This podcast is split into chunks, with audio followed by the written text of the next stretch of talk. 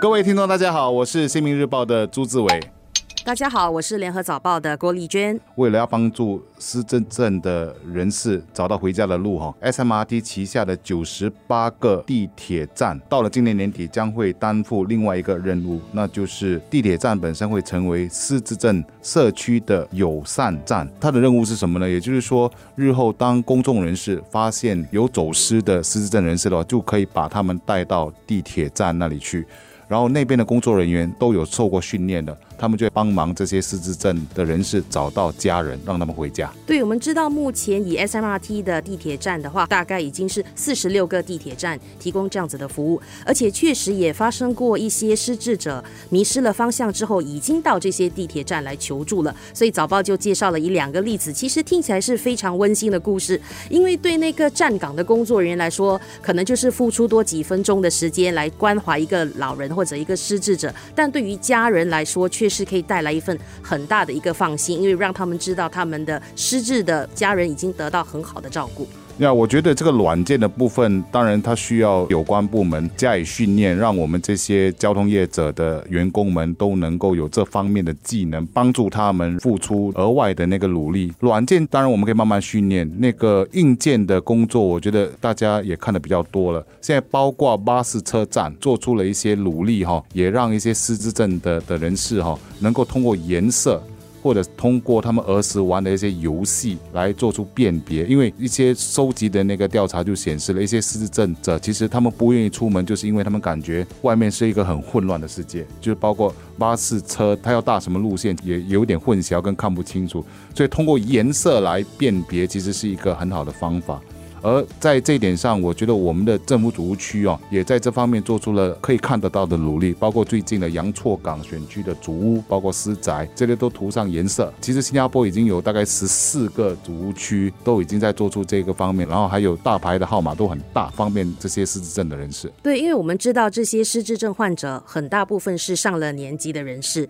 以目前来说，新加坡大概有八万两千多个人是诊断患有失智症的，然后到了二零。三零年的话，这个数字会增加到十三到十四万之间这样的一个人数。所以从关怀社会的角度来说，随着社会逐渐老龄化。发生这个失智的概率就会更高。在这样子的情况下，其实新加坡真的需要好好的提早做这个准备，帮助我们现在的每一个人，呃，过渡到一个可能失智的一个老年生活。整个社区的软件硬件要做一个怎么样的互相搭配和互相支持，让老年人不会觉得自己。整天得被困困在家里，不敢出门，这样子其实对身心的影响是更不好的。从比较大的一个角度来看哦，我们已经是一个慢慢在老龄化的阶段了。如果根据数据来说，我们到了二零三零年，大概会有二十三八千的人口是六十五岁及以上。这个数字其实是一个超过百万人口的一个数字，所以也就是说，到了二零三零年，我们超过六十五岁的那个人数是超过百万了。所以在这点上来说，我想我们要做的就是怎么样的能够规划我们的一些基本设施，然后以其达到说这些乐龄人士能够在退休的生活之后啊，能够有一个在身心灵三方面都得到满足。然后有一个美好的年老的生活，我觉得这个是非常重要的。而在这点上，我觉得政府其实在硬件的方面，其实已经做一些规划。也就是二零一五年的时候，我们有推出一个有关这方面的探讨。然后在一些基本设施上也做出了一些努力，就像我们刚才所提的地铁站啊、巴士车站跟主屋区这方面，让我们可以再进一步思考的就是，我们现在还欠缺一些什么。还可以做一些什么，让我们的乐龄人士能够在接下来有更好的生活规划？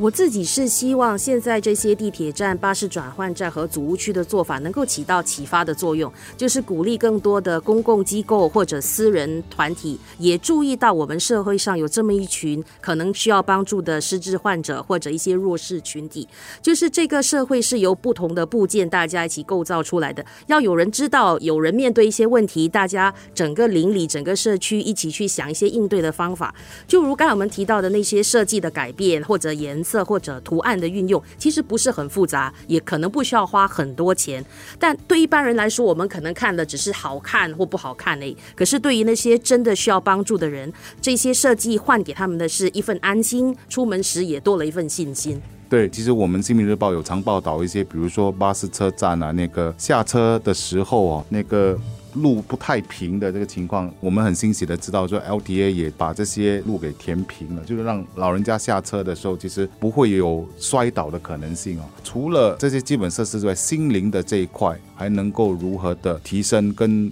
有更多好的方法，我这边再提一下吧。就是比如说，像联世基金就曾经提出这样的一些建议，比如说，可能可以在新加坡某一个岛上，就有一个回龙，让老人家可以去那边比较好的过一个周末。然后，其实在中国，中国因为也是一个老龄化的社会，他们其实也在探讨这个问题。他们其实，在软件上其实做的更多，比如说他们会有老人的频道、老人的电台，专门的呃为老人家服务，所以这些都可以进一步的去思考，就是我们应该如何在软件更好的为老人家服务。我也觉得是一个观念上，你得要逐渐接受每一个人都会变老的事实吧。现在大家其实早一点做准备，那到自己年老的那一天，其实整个社会的无论是硬件还是软件，整个构造其实对自己也是一个更好的事情。其实老的很快是一种不知不觉的感觉哦，所以这些都是我们必须要去接受的。然后接受的同时呢，很好的去想一想哦，怎么样的生活最适合自己。